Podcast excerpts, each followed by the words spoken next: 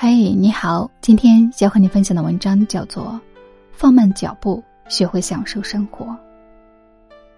现代社会的人好像都有强迫症，每天早上被闹钟强迫着叫醒，每天强迫自己匆忙的上路，每天强迫自己打很多个电话，开很多个会，强迫自己硬着头皮和不喜欢的人套近乎。忙忙忙，忙碌成了我们人生的主旋律，忙碌。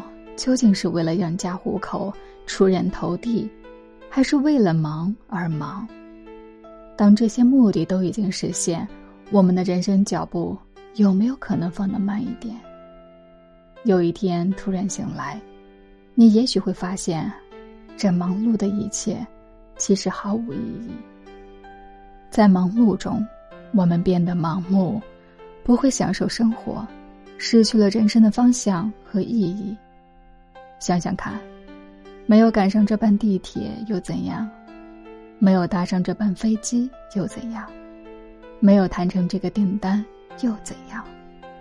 学会忙里偷闲，放慢生活脚步，看看人生风景，多爱自己一点，这才是王道。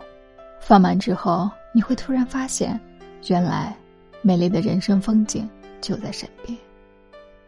因为热爱广告事业。二十五岁的杰瑞刚毕业就加入了一家著名的广告公司，从最初的创意助理一直做到了部门经理。渐渐的，他发现，曾经他朝思暮想的工作，现在却变成了每天高强度、强压力的脑力工作，把充满激情的他一点点的压扁了。后来，杰瑞回忆道：“那时候差不多每天都失眠。”躺在床上，只要一闭上眼睛，那些 idea 就钻出来折磨着我。就是做梦，梦里全是和客户争论着广告的创意思路。每天早上八点钟准时拎着笔记本到公司上班，一上午就和同事讨论广告方案，下午给客户打电话约时间，讨论整理出来的方案。没有七八次的反复，是不可能让对方满意的。这就是他那段日子的真实写照。杰瑞的生活只有两个部分，一个是工作，一个是睡觉。可是，就算是睡觉的时间里，做梦仍然是和工作有关的梦。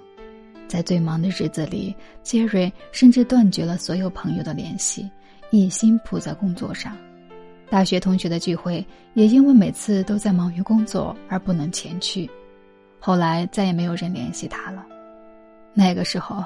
我把每个 case 的最后期限，都用红笔在日历上勾画出来。每天只要一看到那个红圈，我的头就疼得厉害。到了晚上，甚至连中午吃了什么饭我都回忆不起来。杰瑞这样形容当时的自己。直到后来的某一天，杰瑞下班回家，偶然的机会看见了楼下的一个广告牌，才幡然醒悟。当时我特别难过，那个广告牌是我自己全权负责的，已经挂了好几个月。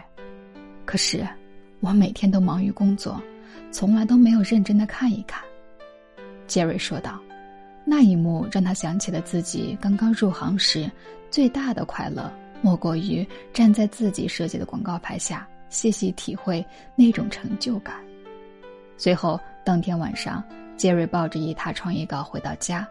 趴在床上，开始仔细的思考自己的生活状态。两周之后，杰瑞渐渐的把自己的生活节奏放缓了。我从放慢脚步的那天开始，每天都会到楼下看看自己做的那个广告，细细的品味自己的工作成果。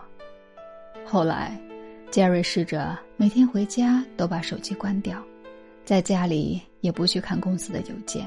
而且还主动和已经很久没有联系的朋友们打电话聊聊天儿。这样做的时候，我也很担心会失去一些东西，比如工作业绩可能下降。但是后来我发现，如果不放慢节奏，你的生活节奏反而会越来越快，直到你追不上它，那样会更加失败。